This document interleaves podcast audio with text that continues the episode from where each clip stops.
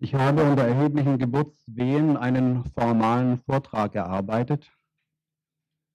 Ich hoffe, dass mir die 45 Minuten, auf die ich ihn geplant habe, auch zugestanden werden. Nein, ich werde mich, äh, ich versuche diszipliniert zu sein. Ähm, diesen Vortrag werde ich ablesen müssen und nicht zumindest meine Augen und mein Gesicht Ihnen dabei nicht so sehr zuwenden können, wie ich das gerne möchte. Wenn Sie einen Blick auf das Manuskript werfen, werden Sie verstehen, warum. Leider war, hat die Zeit nicht mehr ausgereicht, auch diese Version noch einmal in schöner Schrift äh, abzutippen.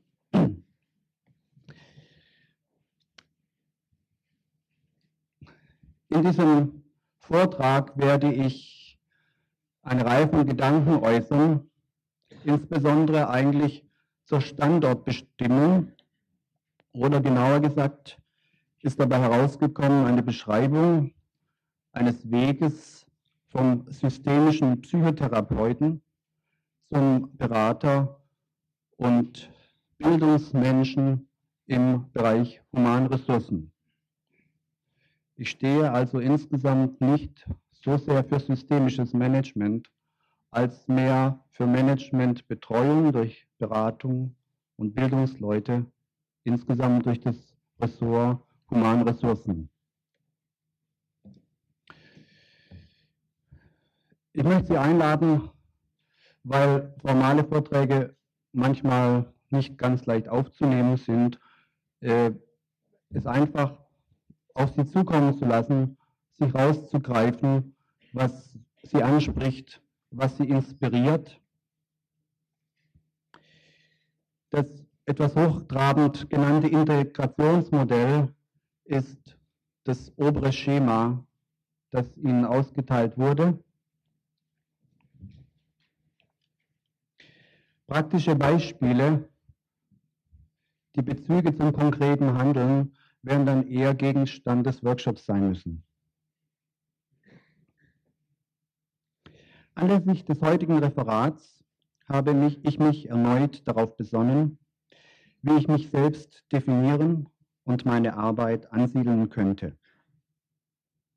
Das Institut, das ich leite, heißt Institut für systemische Beratung. Der Begriff systemisch darin stammt aus der Zeit, als ich mich vorrangig als Systemiker verstanden habe, damals auch noch im Übergang vom Psychotherapeuten in andere Tätigkeiten hinein. Er ist für mich verbunden damit, dass ich das Gefühl hatte, wie vielleicht andere auch, ein relativ universales Instrument für Denken und Handeln zu haben, das sich für vielfältige Anwendungen eignet. Der Begriff systemische Beratung eignet sich in diesem Sinne nach wie vor als Steuerungsinformation für potenzielle Klienten und Weiterbildungskandidaten. Er steht für modernes Denken, für intelligente Methodik, für Kontextbewusstsein, für Ökonomie der Vorgehensweisen und für die Hoffnung, die Probleme doch noch in den Griff zu bekommen. Allerdings entsteht in unserem Curriculum systemische Beratung gerade am Anfang häufiger ein Klärungsbedarf, wenn Teilnehmer auf typische systemische Verhaltensweisen warten, wie zum Beispiel Hypothesen bilden, umdeuten, zirkuläres Fragen, was wäre wenn Fragen oder das Hervorheben des Beziehungsaspektes. Ich werde dann manchmal nach einer Falldarstellung oder einer Supervision gefragt, was denn daran eigentlich systemisch sei. Manchmal habe ich schon etwas unwillig geantwortet, nichts. An dieser Unwilligkeit habe ich gemerkt, dass ich mich nicht mehr in erster Linie als Systemiker sehe, sondern eher als Lehrer und Supervisor in dem Bereich Humanressourcen. Ich verstehe mich auch als Fachberater für die Bereiche Bildung, Beratung, PE, OE und Teamentwicklung. Es kommt mir darauf an, dort sinnvolle Fragen zu stellen sinnvolle Empfehlungen zu geben, mir Urteile über Situationen, über Organisationszusammenhänge und notwendige Qualifikationen zu bilden. Ich versuche mich in meiner Beratungsarbeit, meiner Lehr- und Supervisionstätigkeit von Situation zu Situation unterschiedlich, möglichst kreativ und ökonomisch voranzubewegen. Ich merke, dass ich von den verschiedenen konfessionsähnlichen Schulen, sei es im Bereich der Managementlehren, der Psychotherapien, der PE oder OE, eigentlich genug habe und mich immer stärker meiner Profession, aus der heraus ich mit Klienten arbeite, zuwende. Ich möchte hier eine kurze Nebenbemerkung machen. Äh, ich glaube zu beobachten, dass auch auf Verbandsebene eine Änderung der Identitäten ansteht. Ich habe den Eindruck, dass Berufsverbände, äh, Professionsfachverbände, äh, die sich an einer Methode oder Sichtweise orientieren, eher einen Identitätsverlust erleiden. Und ich vermute, dass sie in absehbarer Zeit abgelöst werden, werden durch neue Fachverbände, die sich stärker an Tätigkeiten und Professionen orientieren. Ich erwähne zum Beispiel den Deutschen Supervisionstag. Ich habe nun dieses kleine Orientierungsschema angefertigt, das Sie vorliegen haben, das dazu dienen soll, das Spannungsfeld meiner Überlegungen abzubilden. Wir haben hier oben die Systemqualifizierung. Also eine Perspektive, aus der wir die Strukturen und Funktionszusammenhänge, die formalen und informellen Regelhaftigkeiten zum Beispiel eines Unternehmens betrachten. Der Begriff Systemqualifizierung verweist darauf, dass es Betrachtungsaspekte eines Systems gibt, die in der Logik des Zusammenspiels des Systems liegen. Diese Logik als solche kann beschrieben werden, unabhängig von der individuellen Eigenart der Menschen, die von ihr betroffen werden oder die zum Instrument dieser Logik werden. Dennoch sind es Menschen, die diese Logik verwirklichen. Wir haben es also mit dem System zu tun, was zunächst überhaupt nichts mit der zweiten Kategorie, rechts, der systemischen Perspektive zu tun hat. Die systemische Perspektive ist eine bestimmte Betrachtungsweise von Lebensvollzügen und Lebensbezügen. Wie Ihnen ja sicher bekannt ist und in dieser Tagung in vielfältiger Weise dargelegt werden wird, handelt es sich um ein Sammelsurium verschiedener, neuerer oder wieder ins Bewusstsein gekommener Betrachtungsweisen. In einem früheren Aufsatz habe ich zwei Gesichtspunkte hervorgehoben. Den einen nenne ich den Mobile-Gedanken die Idee, dass in einem Organismus die Dinge miteinander zusammenhängen und man die Zusammenhänge studieren muss, wenn man sich Vorstellungen über die Wirkungsweise möglicher Einflussnahmen bilden möchte. Der andere systemische Gesichtspunkt ist die wirklichkeitskonstruktive Perspektive, also die Annahme, dass Wirklichkeiten durch die Wirklichkeitsvorstellungen von Menschen geschaffen werden. Daher ist es wichtig, dass Wirklichkeitsvorstellungen der Menschen in einer Organisation und Wirklichkeitsvorstellungen von Beratern näher untersucht werden können. Die dritte Dimension im Schema links verweist daher auf die professionellen Rollen, aus denen heraus wir Berater uns für Organisationen, für die Personen in der Organisation und für die verschiedenen Perspektiven, also auch unter anderem die systemische Perspektive interessieren. Wenn wir einen Hammer finden oder ein anderes Werkzeug und uns fragen, ob dies nun ein Zimmermanns, ein Schreiner, ein Schusters oder sonst ein Hammer wäre, können wir bald feststellen, dass die Form des Hammers an sich nicht den Charakter des Instruments beschreibt, sondern letztlich nur die Professionen derer, die ihn schwingen. Für mich ist eine wichtige systemische Perspektive, die Professionen und ihre Eigengesetzlichkeiten näher zu untersuchen. Zu den, Profession, zu den professionellen Rollen eine Metaperspektive zu entwickeln und auch hier nicht die entstandenen Gewohnheiten als selbstverständlich zu leben. Dies führt nicht automatisch dazu, dass sich in einzelnen Betrachtungsweisen oder Handlungen charakteristische Merkmale der systemischen Perspektive aufweise. In meiner Profession habe ich vielfältige Perspektiven, die mir wichtig sind. Hierzu gehören auch individuelle, strukturelle, ablauforganisatorische, juristische, ökonomische, ethische und andere. Systemisch daran ist vielleicht, dass ich mich auf jede dieser Perspektiven mit relativ klarem Bewusstsein beziehen kann und mich nicht so leicht mit einer der Perspektiven als der alleingültigen identifiziere. Ein verbreiteter Slogan der Systemiker heißt, am Anfang ist der Beobachter. Ich möchte diesen Slogan ausweiten und sagen, am Anfang ist die Profession, also das Wirklichkeitsverständnis und die Selbstorganisation eines Menschen mit einer bestimmten Berufsperspektive und mit Interessen, ökonomisch erfolgreich zu sein und sich selbst zu verwirklichen.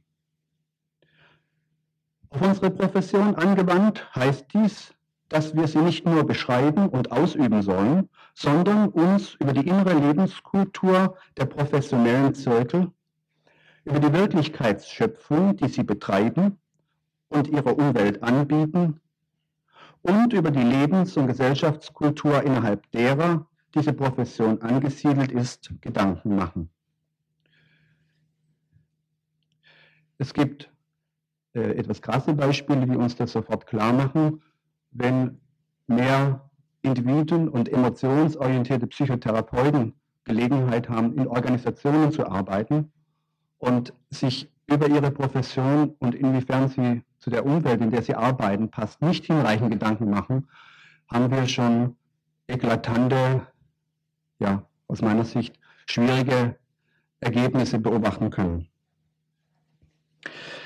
Man kann ein solides Selbstverständnis und Können entwickeln, ohne diesen eben beschriebenen Meta-Aspekt. Man ist einfach mit den kreativen und den konventionellen Seiten der eigenen Tätigkeit und Erfahrungen identifiziert. Von einer Metaebene aus kann man bewusst verschiedene Rollen mit ihren Denk-, Fühl- und Handlungslogiken nebeneinander bestehen lassen und intelligent auswählen, neu kombinieren beziehungsweise ganz neu, neue entwickeln. Die Metaperspektive hat ihren großen Vorteil in der schöpferischen Weiterentwicklung und natürlich in der Lehre und in der Supervision. Im Bereich der humanen Ressourcen haben wir zum Beispiel als Rollen den Supervisor, den Teamentwickler, den Organisationsberater, den Linienmanager, den Projektmanager und, und, und. Einige von uns haben sich schon um eine gewisse Ordnung dieser Rollen bemüht. Dies ist bisher noch nicht allgemein gültig gelungen. Jede dieser Rollen hat ihre eigenen Sichtweisen und Wirklichkeiten und ihre eigenen Selbststeuerungs- und Beziehungslogiken.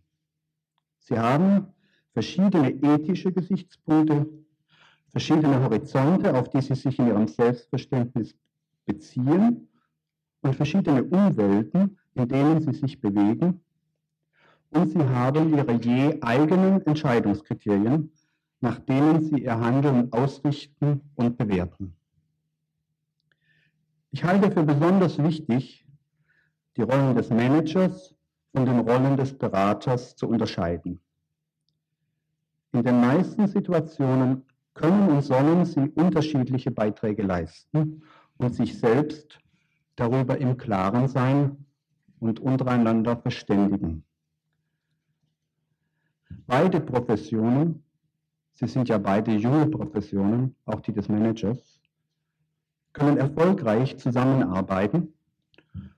Dies umso mehr, je klarer das jeweils notwendige Können und die jeweils auszuführende Verantwortung unterschieden werden können.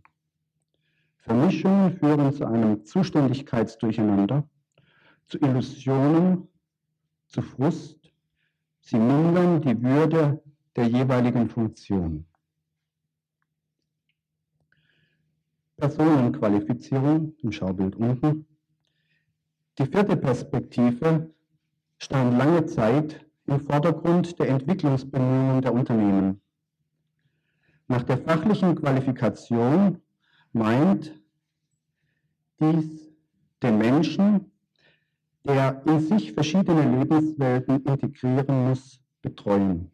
Die Lebenswelten sind die private Lebenswelt, die Lebenswelt der Organisation, zu der er in seiner Funktion beiträgt, und die Welt der Profession, aus der heraus er tätig ist. Da die Menschen in unsere Seminare nicht als Privatpersonen kommen und diese Maßnahmen in der Regel von Unternehmen bezahlt werden, kann die privatpersönliche Entwicklung nicht im Vordergrund stehen. Menschen können und sollen ihr Menschsein, ihr Wesen auch in den professionellen Rollen und in den Funktionen innerhalb der Organisation zum Ausdruck bringen. Die Annahme, dass jemand seine private Menschlichkeit schon in seine Berufswelt kompetent einbringen wird, erweist sich häufig als illusionär. Der archimedische Punkt personenqualifizierender Arbeit in und für Unternehmen ist der Mensch in seinen Berufsrollen. Darum interessiert die Frage, wie sich jemand in seinem Selbstverständnis, in seinem Weltverständnis, in seinem Können, in den verschiedenen professionellen Rollen und Bezügen organisieren kann. Auf seine Privatpersönlichkeit blicke ich aus dieser Perspektive. Wenn ich diese gedankliche Trennung darstelle, wird es gelegentlich missverstanden, als wäre als würde ich den Menschen nicht ganzheitlich sehen. Äh, doch glaube ich, dass gerade diese gedankliche Differenzierung erlaubt, die Unterschiedlichkeiten und die Bezüge des Menschen in seinen verschiedenen Rollen und Bezügen deutlich zu machen und dadurch eine qualifizierte Auseinandersetzung zwischen diesen verschiedenen Lebensbereichen herzustellen und nicht die Logik des einen unhinterfragt in die Logik des anderen Lebensbereichs mit hinüberzunehmen. Als Lehrer und Supervisor hat die Entwicklung der Professionalität des Menschen, mit dem ich Supervision mache oder ein Lehrgespräch führe, absoluten Vorrang. Ich bemühe mich um Urteilsfähigkeit, um Urteilskraft und um Kompetenz in meiner eigenen Selbststeuerung, aufgrund deren ich versuche, die Anreize zu bieten, von denen ich glaube, dass sie im Moment das professionelle Können des Teilnehmers optimal fördern. Für mich ist ganz klar, dass ich dazu auswählen muss und dass ich selbst zu irgendwelchen Entscheidungen komme, mögen sie richtig oder falsch sein, wie ich an einer bestimmten Stelle vorgehen möchte. Wenn sich systemische Dinge für diese Arbeit eignen, ist es gut. Wenn sie sich nicht in den Vordergrund drängen, im Moment zum Fokus nicht beitragen, lasse ich sie unbeachtet. Die Ausrichtung in meiner Rolle erlaubt mir eine Prioritätensetzung und hilft mir damit bei meiner Selbststeuerung. Als Fachberater berate ich Verantwortliche in Organisationen in Fragen der Organisations- und Personalentwicklung, zum Beispiel auch durch strukturelle Maßnahmen, durch Klärung von Aufgaben und Verantwortlichkeiten, durch Steuerung von Abläufen und bezüglich Qualifikationen der beteiligten Menschen.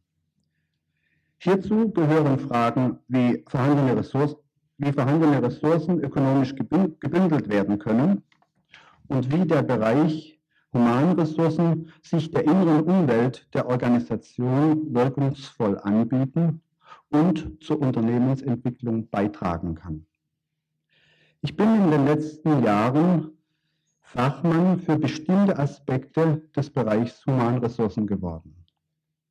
Ich beziehe auch systemische Perspektiven ein, wähle aber zur sinnvollen Beeinflussung von Organisationen sehr wohl auch strukturelle, ablauforganisatorische und andere Überlegungen. Diese haben manchmal einen besseren systemqualifizierenden Effekt als sogenannte systemische Interventionen. Die Frage der Systemqualifizierung ist also nicht der systemischen Betrachtungsweise vorbehalten.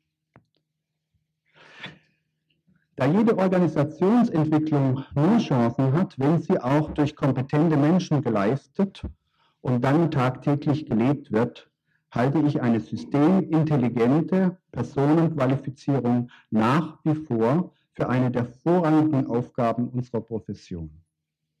Und tatsächlich ist das für viele von uns auch die Haupttätigkeit. Gerade in Zeiten schneller Veränderungen in den Märkten, in den Organisationsaufbauten, in den Geschäftsfeldern, in den Zuständigkeiten ist es oft schwer, systemqualifizierende Arbeit von Stabsseite her überhaupt sinnvoll zu betreiben. Wesentliche Orientierungsdaten aus der Organisation fehlen oft. Oder die jeweilige Funktion des Weiterbildungsteilnehmers in der Organisation kann zeitweilig nicht als organisierendes Element für seine Personenqualifizierung dienen. In manchen Unternehmen dauert es viele, viele Monate, in denen Weiterbildungsteilnehmer im Unklaren darüber sind, wie ihr weiteres Schicksal in der Organisation überhaupt sein wird. Hier ist es dann besonders wichtig, den Weiterbildungsteilnehmer in seiner Profession unabhängig von der gegenwärtigen Funktion im Unternehmen anzusprechen. Professionelle Qualifizierungskonzepte, die nicht von der Eigenart der jeweiligen Organisation abhängig sind, fördern generell die Kompetenz, damit aber auch die Marktfähigkeit des Gegenübers und die kritische Distanz zu seiner Organisation. Dies hilft, wenn es gelingt, zur kompetenten, wenn auch kritischen Mitwirkung bei krisenhaften Entwicklungen des betroffenen Unternehmens. Das Gefühl, eine professionelle Identität zu haben, ist in Zeiten, in denen die identitätsstiftende Wirkung bestimmter Organisationspositionen mager geworden ist, für viele Kollegen besonders wichtig. Ich möchte hier noch eine weitere Nebenbemerkung machen.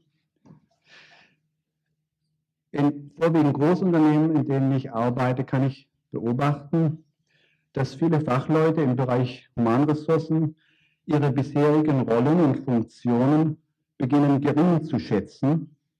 Sie wollen nicht länger PEler oder Bildungsleute oder Trainer sein, sondern stattdessen wollen sie Bereichsentwicklung und Organisationsentwicklung machen. Wir haben hier vielleicht eine Wert- und Wichtigkeitszuschreibung, an der systemische Zirkel vielleicht mitbeteiligt sind. Ob das eine sinnvolle Entwicklung ist, da bin ich eher skeptisch. Einmal aus dem Grund, weil ich glaube, dass Organisationsentwicklung in erster Linie Managementaufgabe ist und auf Dauer für Stabsfunktionen hier wenig Tätigkeitsmöglichkeiten sind oder nur sehr spezifische. Und zum anderen, weil ich es einfach schade finde, wenn die Leute das, was sie können und was sie geworden sind, missachten und zu neuen Ufern aufbrechen, anstatt innerhalb ihrer Profession auf ein neues Niveau hin sich entwickeln zu wollen. Personenqualifizierung und Systemqualifizierung sind kaum ohne einander erfolgreich zu betreiben. Unabhängig davon, welche vorrangigen Interessen Fachleute in diesem Bereich haben, sollten sie sich doch über eine Gesamtstrategie, in die ihre Beiträge im Unternehmen passen sollen, Gedanken machen. Es sollte wenigstens partiell eine in sich stimmige Strategie im Bereich Humanressourcen entwickelt sein. Zu verschiedene Ansätze führen meist eher zu babylonischer Verwirrung als zu integrierbarer Vielfalt. Lässt man sich als Externer erst einmal auf die Fragen der Internen ein, dann treten sehr praktische Fragen in den Vordergrund. Zum Beispiel der ökonomische Umgang mit einem Weiterbildungsbudget, etwa der eigenen Abteilung, strategische Fragen, die Frage, welche Funktionen durch interne und welche durch hinzugekaufte externe Leistungen sinnvoll abgedeckt werden können. Je mehr externe durch interne zu betreuen sind, desto mehr geraten die Mitarbeiter in Bildungsmanagementfunktionen neben ihrer Beratungstätigkeit. Dies führt manchmal dazu, dass sie Verantwortung für Tätigkeiten übernehmen sollten, die nicht ihrer Neigung entspricht. Es ist zu beobachten, ähm, dass selbst Menschen in Unternehmen, die in erster Linie als Bildungsmanager tätig sind, eine starke Neigung dazu haben, sich mit, dem, mit der Tätigkeit des Beraters und Stabsfunktionen zu identifizieren. Wir haben einen Versuch, eine spezifische Weiterbildung äh, für Bildungsmanagement anzubieten. Es wurde an verschiedenen Orten, auch in Wien, versucht und das ist bisher nicht recht zustande gekommen. Ich vermute, dass ein Teil darin liegt, dass diese Menschen sich nicht ganz identifizieren mit dem, was sie tun, sondern eher liebäugeln mit der Vorstellung, doch vielleicht Berater zu werden, sich vielleicht mal selbstständig zu machen. Ich glaube, dass hier äh, in, unternehmensintern einiges angeboten werden sollte.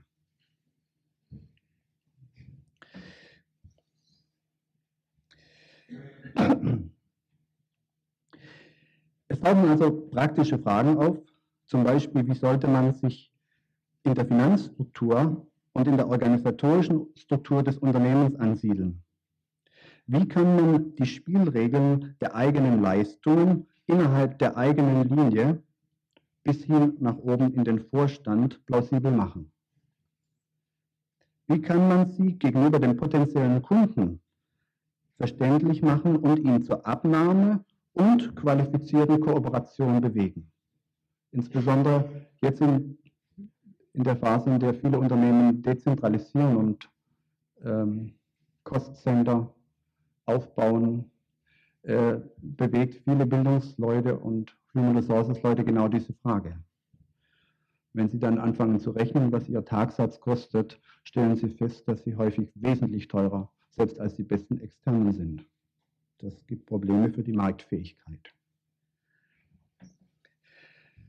Nicht zuletzt sollten Bildungsmanager darüber nachdenken, ob sie qualifizierten Mitarbeitern nach der Qualifikation interessante Arbeitsplätze und Arbeitsbedingungen bieten können, damit sie nicht aus dem Unternehmen hinaus qualifiziert werden.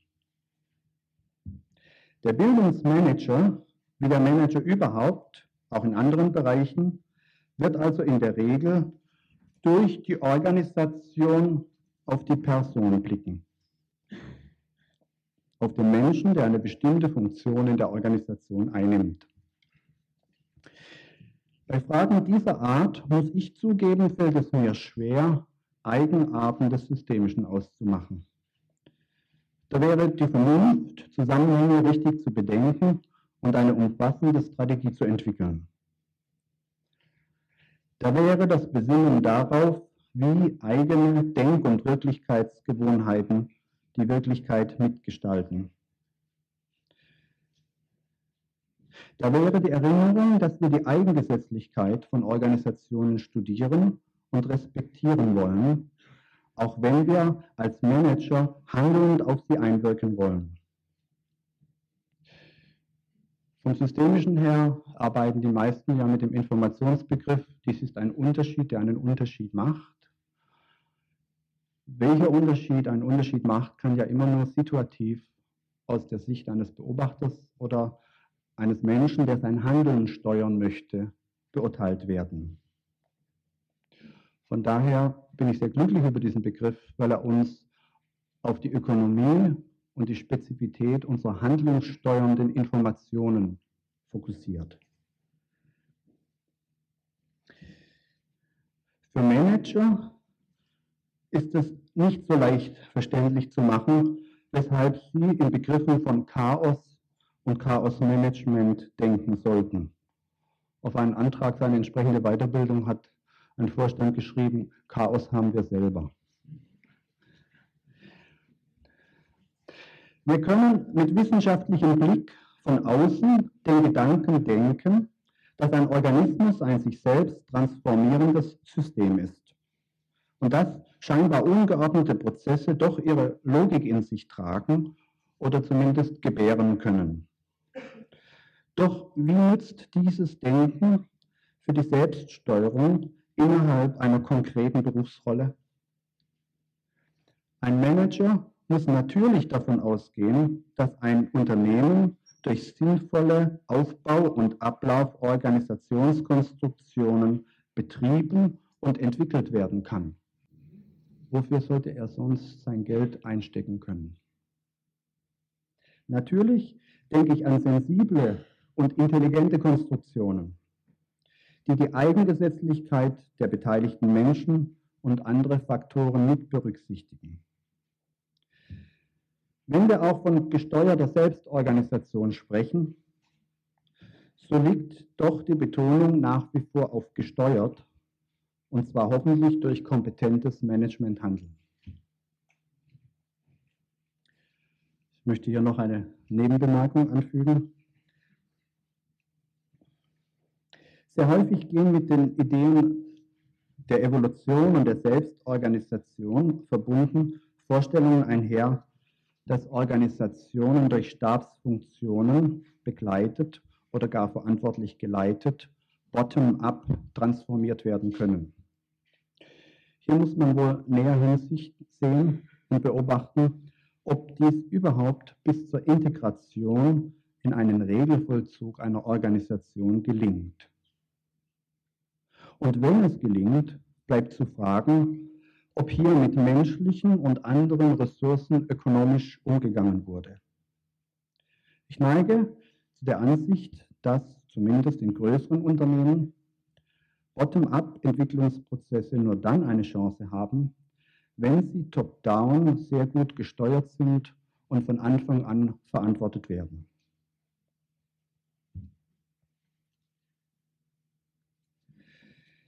Ich war gewohnt, als Systemiker eher aus der Sicht der externen Stabsfunktionen auf Unternehmen zu blicken. Ich habe mich oft gefragt, was ich über meine Klientensysteme wirklich wissen muss, um lebensnah und spezifisch zu ihrer Entwicklung beizutragen. Von der Familientherapie herkommend hatte ich mir dort vermutlich sinnvolle Haltungen angewöhnt, den Dingen und Beziehungen, so wie sie nun einmal sind, einen Sinn abzugewinnen. Möglichst einen positiven, entwicklungsträchtigen Sinn. Familien sind Schicksalsgemeinschaften. Ihre grundsätzliche Umkonstruktion oder Auflösung steht nicht zur Debatte. Dies ist in Unternehmen anders. Zunehmend schien es mir notwendig, Kenntnisse und Erfahrungen zu haben, welche Organisationsformen funktionieren können und welche nicht.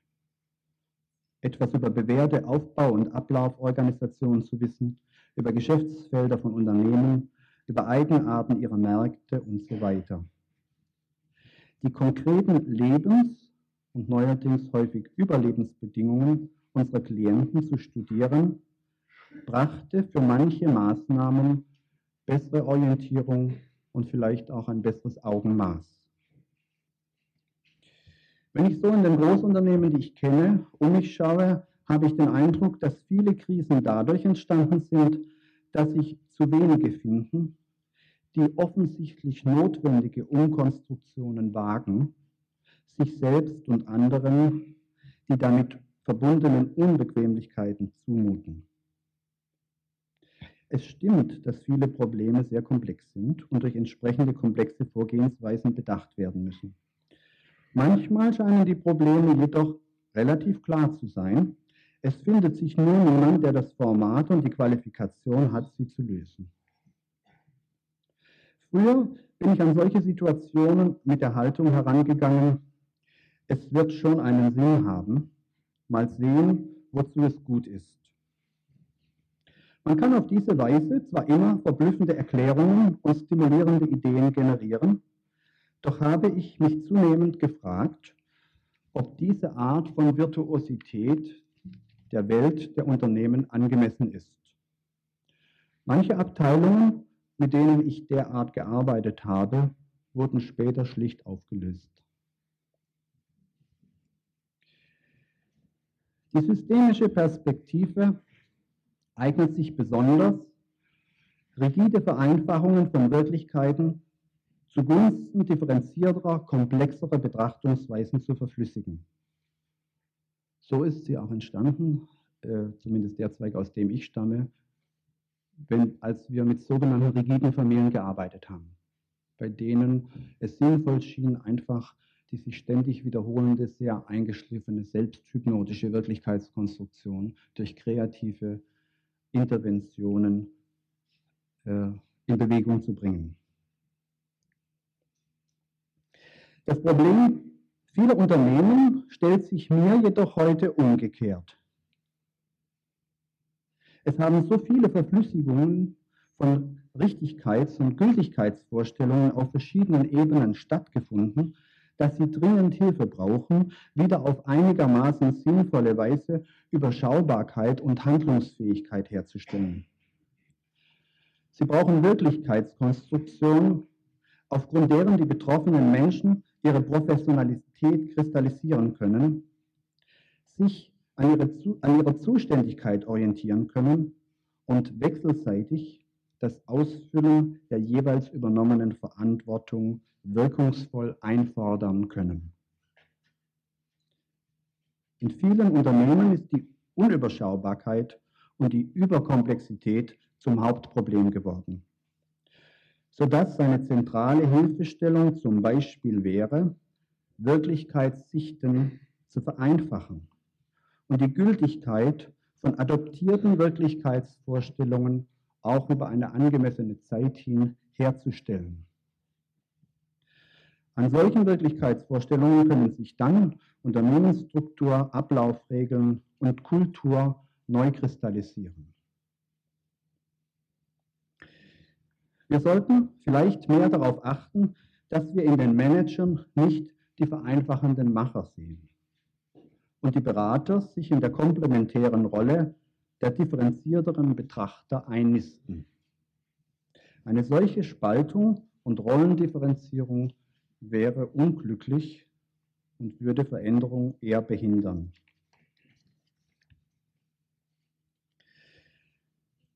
Eine wichtige Aufgabe unserer Profession ist demnach, zumindest längerfristig, zur Vereinfachung beizutragen.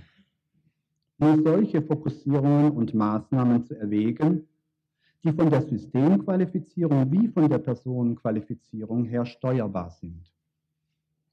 Sonst belasten wir die ohnehin überlastete Komplexitätskapazität unserer Klienten durch unsere eigenen Neigungen in Komplexität zu schwelgen.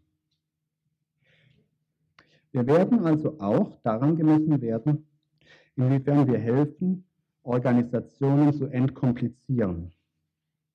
Inwiefern wir helfen, Verantwortung der ohnehin vorhandenen Zuständigkeiten wieder wirksam werden zu lassen beziehungsweise auch zu identifizieren, wo wir uns einen Verantwortungsbedarf geschaffen haben, den niemand ausfüllen kann.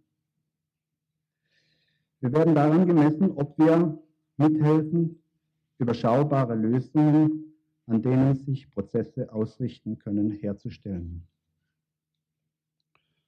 Und da ich jetzt so gut in der Zeit bin, möchte ich die mir verbleibenden fünf Minuten noch für eine abschließende schließende Metapher verwenden. Und zwar habe ich mir einen Slogan ausgedacht, nämlich den von der ökologischen Bilanz von Leistungen der Humanressourcenfachleute, also auch der Berater. Das ist eine ganz einfache Überlegung, deren Logik Sie aus vielen anderen Bereichen kennen. Die ökologische Bilanz wird so erstellt. Wir finden heraus, welche welcher Ressourcenverbrauch bei der Herstellung unserer Produkte zu beobachten ist. Wir beachten die Nebenwirkungen bei der Herstellung unserer Produkte.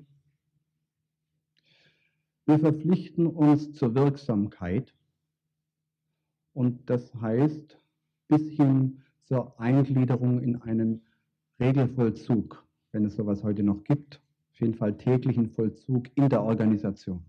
Viele Berater verlassen ja vorher die Organisation und erfahren gar nicht, was nun eigentlich draus geworden ist.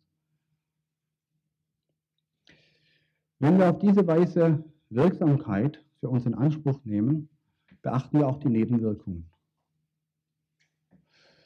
Und ich glaube, es ist sehr wichtig, die Nebenwirkungen sehr vieler Bildungs- und Beratungsmaßnahmen auf die Restorganisation sorgfältig zu beachten. Die Wirklichkeitsvorstellungen, äh, die Ideologien manchmal, die auf diese Weise in Unternehmen hineingetragen werden. Und man hat das Gefühl, dass sie eine ganze Weile daran kranken oder als nicht effizient empfundene Beiträge des Bereichs Humanressourcen darauf, dazu verwenden, den Bereich Humanressourcen nicht wichtig zu nehmen, nicht als kompetenten Partner anzusehen. Und in Zeiten, in denen das Geld jetzt knapp wird, besteht die Gefahr, dass die Controller kommen und undifferenziert kürzen und dadurch die Spielräume der eigenen Qualifizierung des Humanressourcenbereichs drastisch reduzieren.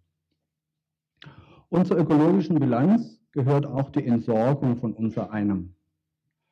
Das heißt, wie, können, wie, wie ist der Ressourcenverbrauch und die Belastung des Systems, wenn sich das System wieder umstellt auf einen Normalbetrieb ohne Mitwirkung unserer Profession.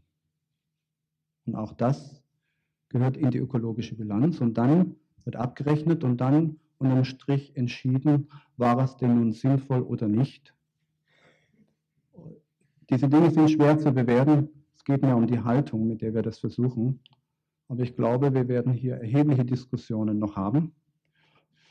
Und wenn man heutzutage von Automobilherstellern verlangt, dass sie bei der Produktion komplett die Entsorgung ihrer Produkte mit berücksichtigen und planen, dann finde ich, dann kann man das von uns Beratern auch erwarten, auch wenn die Daten, die wir dazu brauchen, sehr viel schwerer festzustellen sind.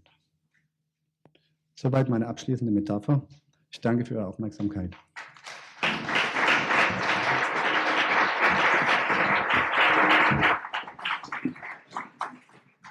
Ja, ich danke auch für die Einhaltung des Zeitrahmens und möchte nun die Diskutanten hier hoch bitten. Bitte. Und wir werden also jetzt zu diskutieren haben, wie recycelt man Berater, wenn ich das richtig verstanden habe.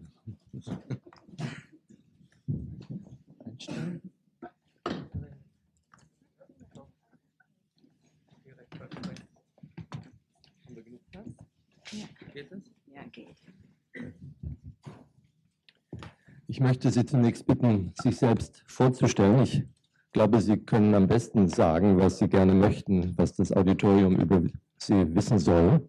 Und der Einfachheit halber machen wir das von links nach rechts, von mir aus gesehen. Darf ich Ihnen zunächst das Mikrofon geben? Mein Name ist Theresia von Oertzen. Ich bin Bereichsleiterin bei der SINAG in Köln, ein Textilfilialunternehmen. Und ich habe die Aufgabe, mich um Personalentwicklung, Aus- und Weiterbildung zu kümmern. Geht's weiter? Ja. Ich bin Brigitte Stechhammer von der Audi AG in Ingolstadt, arbeite dort seit zehn Jahren und leite die Einheit Organisationsentwicklung und Management-Training. Dankeschön.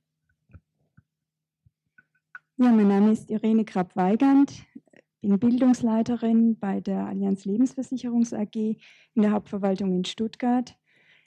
Daneben noch zuständig für so Themen wie Personalentwicklung, Organisationsentwicklung, die auch gerade oft gefallen sind.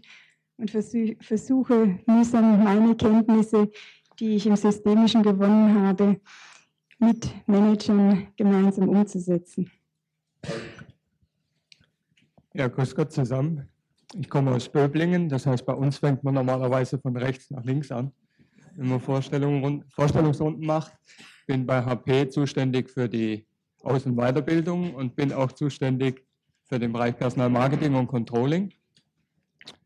Bin seit zehn Jahren in verschiedenen Funktionen im Unternehmen und interessiere mich für das Thema, weil wir einfach nicht mehr so viel Zeit haben, wie wir die früher bei der Idee, Organisationen in Ruhe zu entwickeln, geglaubt haben zu haben. Und äh, mein, mein Interesse hier ist das Thema, wie kann man in kürzerer Zeit wirkungsvoller mit Systemen arbeiten. Und das sowohl in der Rolle als Manager wie in der Rolle als Berater. Mein Name ist Peter Grichaler. Ich bin Geschäftsführer der Firma Externa in Salzburg. Das ist eine Tochter der Porsche-Gruppe in Österreich, die man prinzipiell nichts mit der Porsche AG in Stuttgart zu tun hat. Äh, mein Unternehmen beschäftigt sich äh, mit der Entwicklung von Software, mit EDV-Beratung und wir sind gleichzeitig einer der größten PC-Händler in Österreich. Ich bin hier, weil ich zusammen mit einer Beratergruppe, die hier auch mitwirkt, an einem, also ein Projekt hinter mir habe, das unser Unternehmen sehr wesentlich äh, verändert hat. Wir haben die EDV-Mannschaft aus unserer Muttergesellschaft ausgegliedert und in unser EDV-Beratungsunternehmen eingegliedert. Das hat Integrationsprobleme gegeben, die wir äh, zusammen mit unserem Beratungsunternehmen äh, gelöst haben, denke ich. Und damit sind wir aber noch lange nicht am Ende. Und mich interessiert deshalb sehr, welche Ansätze es gibt, ein Unternehmen, das sich in einem so äh, rasanten Strudel befindet, äh, weiterzuentwickeln. Ich möchte kein Thema vorgeben für diese Diskussion, weil die Idee ja war, dass Sie selber das auswählen werden, was aus der Sicht des Praktikers das Spannende oder auch das kritisch zu hinterfragende an den jeweiligen Präsentationen ist. Und äh, möchte also fangen wir gleich wieder links an, der Einfachheit halber auch, der Schnelligkeit halber, auch wenn das nicht böblingisch ist.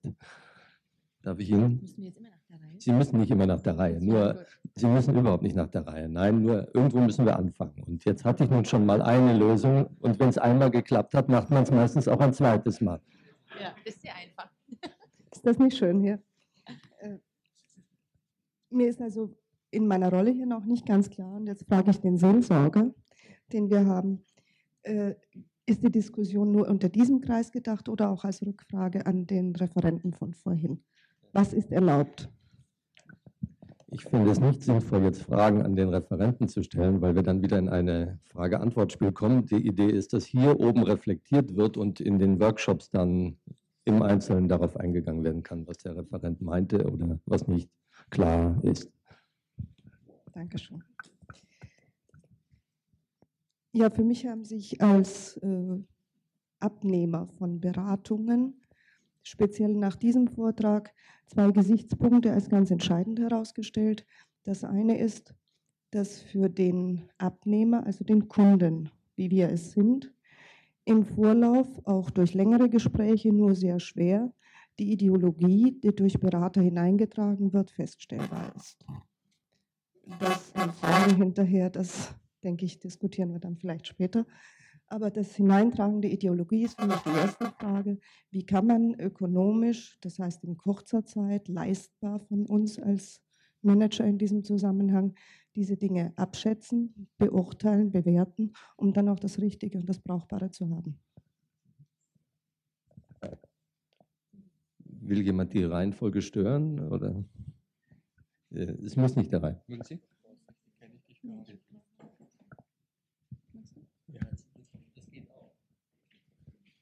Würde ich ja deine Steuerungslogik durcheinander bringen. Mich hat ein Punkt angesprochen in dem Vortrag von Bernd, der mich gerade sehr beschäftigt, weil wir in einer Situation sind, wo es der Branche und äh, unser Unternehmen ist zu über 50 Prozent von der EDV-Branche beeinflusst. Äh, ich würde sagen, Beuteln wird man da wahrscheinlich sagen in, im Schwäbischen. Also wir haben einige Mühe, äh, schwarze Zahlen weiterzuschreiben und weiter attraktive Produkte zu entwickeln, weil der Druck vom Markt ungeheuer ist. Unsere Leute kriegen täglich Zeitungsnachrichten, unabhängig von den Informationen, die wir intern unseren Leuten auch geben, weil wir eine sehr offene Informationspolitik haben, die sehr bedrohlich sind. Sie haben wahrscheinlich gehört, diese Woche 40.000 Leute, die die IBM in Europa noch abbauen will im nächsten Jahr. Wir haben das bei Porsche. Wir wissen von Daimler, also den anderen Nachbarn in Böblingen, dass sie durchaus auch über Personalreduktion äh, nachdenken. Und ohne dass man mit den Leuten an der Stelle zusätzlichen Druck macht, fangen eine ganze Menge Leute an, sich existenzielle Ängste zu machen. Und mich hat angesprochen, Bernd, an deinem äh, Vortrag diese Idee, die professionelle Identität von Leuten zu stärken als langfristige Möglichkeit, ihnen auch Sicherheit zu geben, wenn die Unternehmensidentität ins Wackeln kommt oder auch Abteilungen plötzlich grundsätzlich hinterfragt werden. Und ich denke so, das könnte auch ein wesentlicher Beitrag sein von Personalentwicklung, wenn man einfach ein Stück weiter denkt. So, so diesen Aspekt, ein Stück Anstellbarkeit im Hinterkopf zu haben und nicht die Beschäftigungssicherheit, die ein Unternehmen sowieso nie garantieren kann. Also dieses Thema, leisten wir einen Beitrag, dass die Handlungsspielräume von Leuten groß genug sind, auch in schwierigen Zeiten nicht äh, völlig erstmal runterzugehen, wenn ihnen die, die, die Jobs weggenommen werden. Und ich denke, das ist ein Punkt, den werde ich mitnehmen, der, ähm, der über das rausgeht, was Unterstützung heißt für das momentane Geschäft. Ich kann bei uns sagen, wir haben eine ganze Menge Leute, die im Moment sehr starke Identitätsproblematiken haben und sehr unsicher sind, weil klar ist, dass manche Jobs in dieser Form wir uns nicht mehr leisten können. Und da können wir auch einen Beitrag leisten bei der Suche nach der neuen Identität. Ja, ja ich möchte zwei Punkte herausgreifen, die mich ähm, beschäftigt haben während des Vortrags. Äh, das eine, der eine Punkt war die Zusammenarbeit äh, zwischen internen und externen Beratern, Bildungsleuten wenn äh, die Rollen beschrieben werden. Da war der Begriff des Bildungsmanagers und wie sich es verändert, wenn zum Beispiel mehr Externe im, im Unternehmen auch Leistungen, Teilleistungen übernehmen.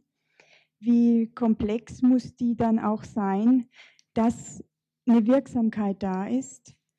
Und äh, wie ist die Verbindung jetzt zu den Managern auch zu sehen? Wer wer ist der Berater tatsächlich, wer führt etwas weiter. Und da komme ich zu dem zweiten Punkt. Ähm, Sie sprachen äh, vorhin wir von der Verpflichtung zur Wirksamkeit. Und äh, ich denke, es ist sehr wichtig zu überlegen, wann steigt man aus aus einer Beratung oder aus einer Maßnahme. Und äh, umso schwieriger ist es oder noch mal genauer, müsste nochmal genauer definiert werden, wenn externe Berater auch noch mit dabei sind. Das ist für mich ein wichtiges Thema in der Zusammenarbeit, umso mehr, wo da noch in den Unternehmen äh, wenig Know-how über systemische Ansätze da ist, meistens ein Sammelsurium von verschiedenen früheren Tätigkeitsfeldern bei den Bildungsleuten vertreten ist. Äh, manche kommen eher aus der psychologischen Richtung, mehr, äh, andere mehr aus der betriebswirtschaftlichen Richtung, haben vielleicht auch noch nicht diese vielen Erfahrungen sammeln können, um zu einer eigenen äh, ja, Beschreibung ihrer Haltung zu kommen.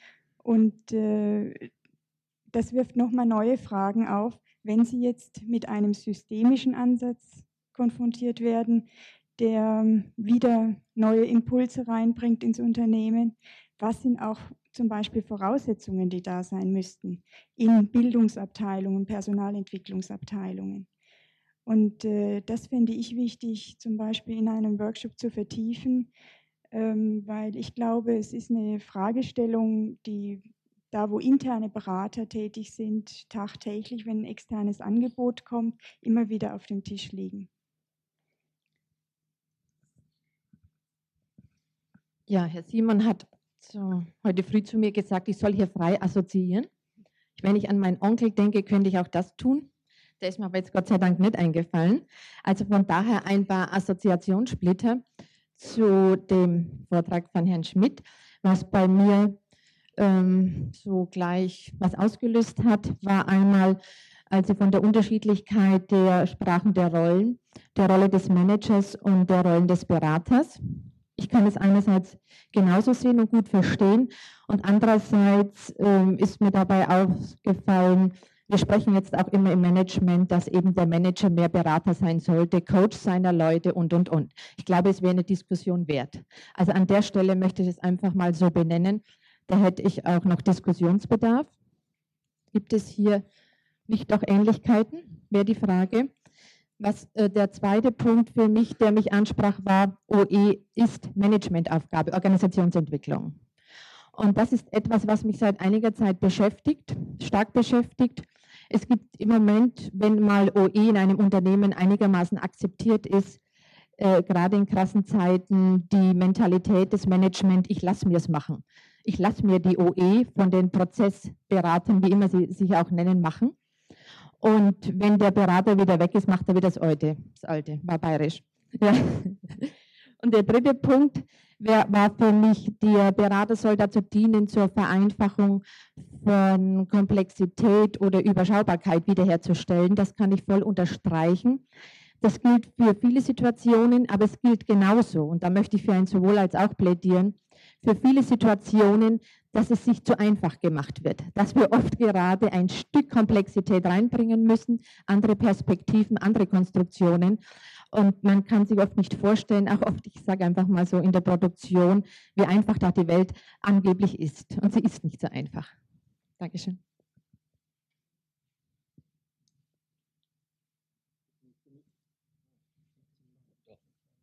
Jetzt? Doch, doch. Jetzt? Ich möchte mich an meine Vorrednerin anschließen. Es ein Punkt, der mich äh, in dem Vortrag sehr berührt hat, dass es Aufgabe des Beraters sein sollte, Komplexität wieder zu verringern, äh, Überschaubarkeit herzustellen. Wenn ich die Managementliteratur, die mir so in die Hände kommt, äh, anschaue, und mich erinnere, habe ich eher den gegenteiligen Eindruck. Hier wird uns immer wieder klar gemacht, dass wir, äh, die Leute, die im Unternehmen drinnen sind, das Ganze viel zu einfach, viel zu eng sehen und äh, deshalb Berater brauchen, die uns die Komplexität bewusst machen. So habe ich das bis jetzt auch gesehen. Es ist für mich also ein ganz ein interessanter Aspekt. Ich habe auch hier sicherlich etwas Verständnisprobleme. Wenn jetzt äh, um eine solche adoptierte Wirklichkeit, vereinfachte Wirklichkeit herum neue Kultur entstehen soll, dann stelle ich mir das doch als einen längerfristigen Prozess vor. Und so eine adoptierte Wirklichkeit kann ja nur etwas zeitlich sehr Begrenztes sein. Das interessiert mich sehr, wie das äh, andere Leute sehen. Und das Zweite, was mir aufgefallen ist, äh, war dieses äh, dieser Trend, der offensichtlich bei Mitarbeitern in der Personalentwicklung im Bildungsbereich besteht, wieder mehr ans Management heranzukommen, an also Organisationsentwicklung so weiter zu machen. Dafür habe ich eigentlich Verständnis, denn ich stelle es mir also wirklich doch mit der Zeit frustrierend vor, sehr stark abgehoben vom eigentlichen Unternehmensgeschehen äh, Projekte, Programme zu entwickeln, die vielleicht sich dann totlaufen, weil äh, die Linie nicht entsprechend mit einbezogen wurde, weil es vielleicht an der Realität des Unternehmens vorbeigeht. Das war sicherlich keine ausführliche Diskussion und im Programm steht auch noch Diskussion der Diskutanten innen und des Plenums. Äh, wenn unbedingt jemand aus dem Plenum etwas sagen möchte, dann möchte ich das nicht verhindern. Ansonsten wäre ich sehr daran interessiert, dass wir äh, hier diese Fingerübung der Diskussion vielleicht abschließen. Und ich bin ziemlich sicher, dass wir äh, ganz gut in Gang kommen und warm werden auf unserer Diskussion, wir am Samstag den ganzen Vormittag haben, ausführlich zu diskutieren. Wenn also nicht jemand protestiert, würde ich ansonsten zunächst Ihnen hier oben danken für diesen Anfang, diesen Einstieg. Der erste Schritt ist immer der schwerste. Und äh, den zweiten Vortragenden, oder besser gesagt die zweite äh, Gruppe bitten, hierher zu kommen. Das heißt, diese Gruppe ist nur eine Person. Äh, Christoph Schmitz spricht für Ask aus Zürich. Vielen Dank. Wir gehen alle besser wieder runter, glaube ich.